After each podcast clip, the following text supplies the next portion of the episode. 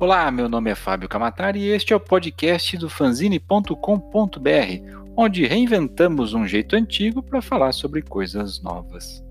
E neste episódio nós vamos falar sobre uma visão do mundo dos sonhos e o quadrinho lançado em primeira mão durante a CCXP 2018, Adágio, de Felipe Canho, que na sequência da Comic Con teve a sua pré-venda via Catarse, com brinde e autógrafo e tudo mais, e agora com a versão regular via Amazon.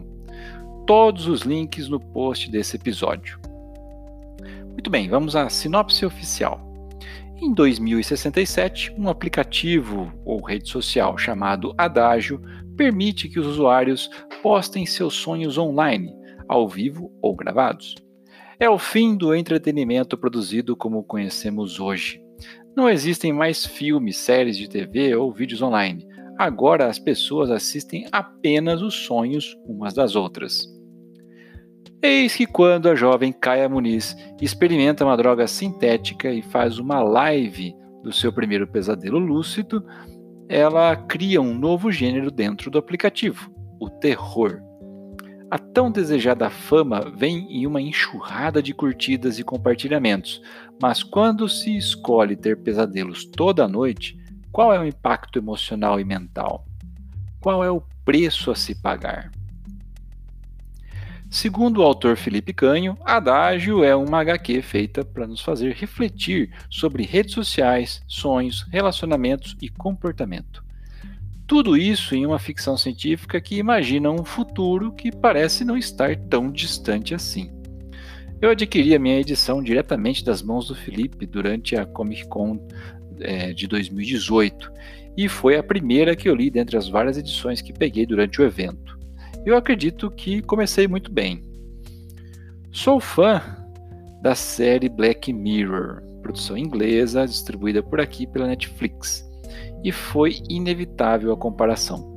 O uso de uma tecnologia possível e evoluída né, do que temos hoje, popularizada num futuro próximo e impactando na sociedade. O tema de Adágio é redes sociais reforçam a solidão, depressão e o desequilíbrio emocional?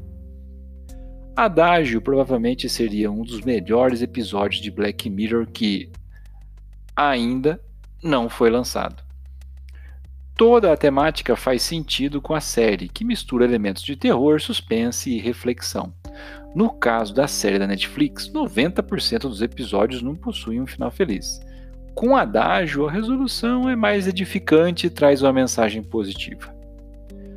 A cada página, eu me pegava pensando: como isso já acontece hoje? Pseudo-celebridades nascendo da noite para o dia com a fama tão volátil e efêmera, movidas por curtidas, compartilhamentos e audiência. Soma-se a esse cenário um uso de drogas, nesse caso para potencializar o sonho, né? um triângulo amoroso e o flerte com a depressão. Há um personagem enigmático nos sonhos de Kaia que pode render boas reflexões. Seria um efeito colateral do uso da droga? Ou uma personificação de um problema psíquico, talvez da depressão? Ou até uma entidade do mundo onírico, quem sabe? Fica aqui o exercício para quando você ler a sua edição. O uso da ficção científica para extrapolar alguns limites e propor o exercício da imaginação é que faz dessa obra um quadrinho muito relevante. É um belo o que aconteceria ser da Marvel ou um dos Elseworlds da DC.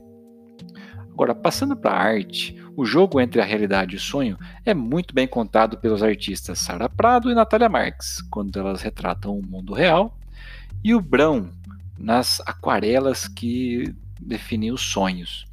Se a Sara e, e a Natália contaram bem a narrativa do mundo real, com um traço bem limpo e atual, o Brão me fez lembrar as histórias clássicas dos Novos Mutantes, que foram magistralmente ilustradas por Bill Sienkiewicz. Mas esse universo onírico e futurista está tão distante da nossa realidade? O que é de novo nesse mundo dos sonhos? Você já ouviu falar de sonho lúcido? Bom, a premissa de um sonho lúcido é simples e ao mesmo tempo misteriosa. Um sonho lúcido é aquele em que você sabe que está sonhando. a maioria de nós acorda ou tem um sonho imediatamente interrompido quando descobre no meio dele que está sonhando. O susto parece trazer nossa consciência de volta para o mundo onírico. Mas o que talvez você não saiba é que tem gente que consegue ter sonhos lúcidos com bastante frequência e inclusive permanecer neles, mas alerta.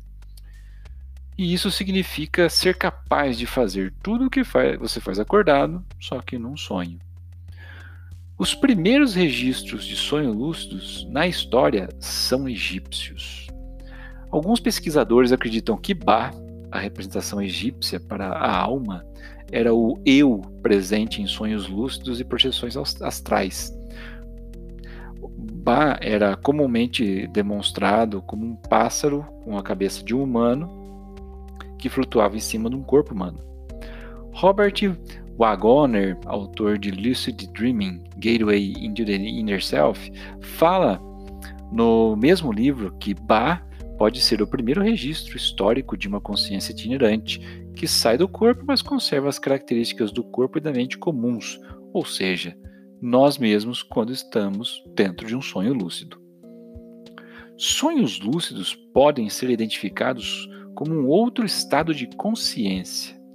De, de acordo com a autora do livro Consciousness, A Very Short Introduction, a Susan Blackmore, Sonhos lúcidos podem ser um estado de consciência distinto daqueles que já conhecemos, e alguns cientistas até acreditam que possamos, eventualmente, identificá-lo dessa maneira. Uh, ela iguala o estado de sonho lúcido à alteração de consciência de experiências com algumas, algumas drogas, como a maconha e o LSD. Também a paralisia do sono, a meditação e experiências de projeção astral. Uma em cada cinco pessoas tem pelo menos um sonho lúcido por mês. Isso mesmo. Um estudo de 1988 descobriu que 20% das pessoas afirmam ter sonhos lúcidos todo mês, enquanto outros 50% né, já disse ter tido algum sonho dessa, dessa ordem, pelo menos alguma vez. O estudo também mostrou que a lucidez em sonhos é ainda mais comum para as crianças né? Desconfia-se que seja porque as crianças têm mais pesadelos, são mais vulneráveis a eles e pesadelos frequentemente despertam a parte do cérebro responsável pela lucidez do sonho para que o sonhador possa se dar conta que está em uma narrativa irreal e possa então transformá-la em algo diferente e menos assustador. Alguns alimentos podem aumentar as suas chances de ter sonhos lúcidos. Bom, anota aí. Um estudo de 2006 identificou que participantes que tomaram diariamente 250 miligramas de vitamina B6 disseram ter sonhos mais vivos, emocionantes, com cores mais vivas e histórias mais mirabolantes. O problema é que a quantidade diária recomendada pela OMS de vitamina B6 é de 100 miligramas. O que acontece se você tomar vitamina B6 demais? Bom, o registro, registros científicos anteriores dão conta de gente que tomou 500 miligramas até 1000 por dia durante meses e teve neuropatia sensorial, que é uma dormência e perda da sensibilidade na extremidade. Ou seja, não é uma boa ideia. Mas você pode garantir o seu consumo diário de vitamina B6, né? Que, e que ele fique dentro do recomendado. Isso já vai ajudar bastante. Você encontra em alimentos como a batata, banana, pães, arroz integral, alho, abacate, gema de ovo, limão, leite e aveia, por exemplo. Agora, será que existe algum gadget, algum dispositivo que supostamente induz a sonhos lúcidos? Sim, a Aurora é uma máscara facial que pisca cores em um padrão específico que, de acordo com o fabricante, induz sonhos lúcidos mais facilmente. O projeto foi financiado via Kickstarter e o Aurora ficou à venda aí por cerca de 200 dólares. Se você ficou interessado por esse assunto, eu recomendo fortemente que ouça o episódio do Naruhodô número 123, o que é e como funciona o sonho lúcido. Tem um link aqui no post desse episódio. Ele vai, ali sim, com pessoas muito mais gabaritadas, vão explicar melhor o que vem a ser o sonho lúcido. Adágio, né, ficou em pré-venda, como eu disse no Catarse, já tinha sido produzida impressa, o livro já foi enviado pelos correios, autografado pelo Felipe. O projeto foi contemplado pelo PROAC de quadrinhos de 2017 e teve a sua produção financiada pela Secretaria de Cultura do Estado de São Paulo.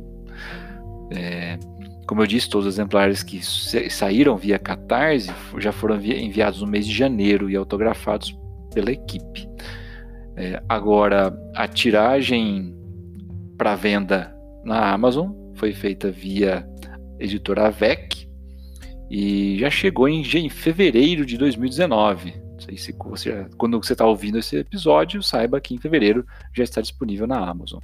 E essa é uma grande oportunidade né, de adquirir uma edição muito bacana, que tem um tamanho padrão americano, 26 por 17 centímetros, 112 páginas, quer dizer, um bom número, todas coloridas em coucher fosco de 90 gramas, e uma capa com laminação fosca e acabamento em UV Spot bem lindona.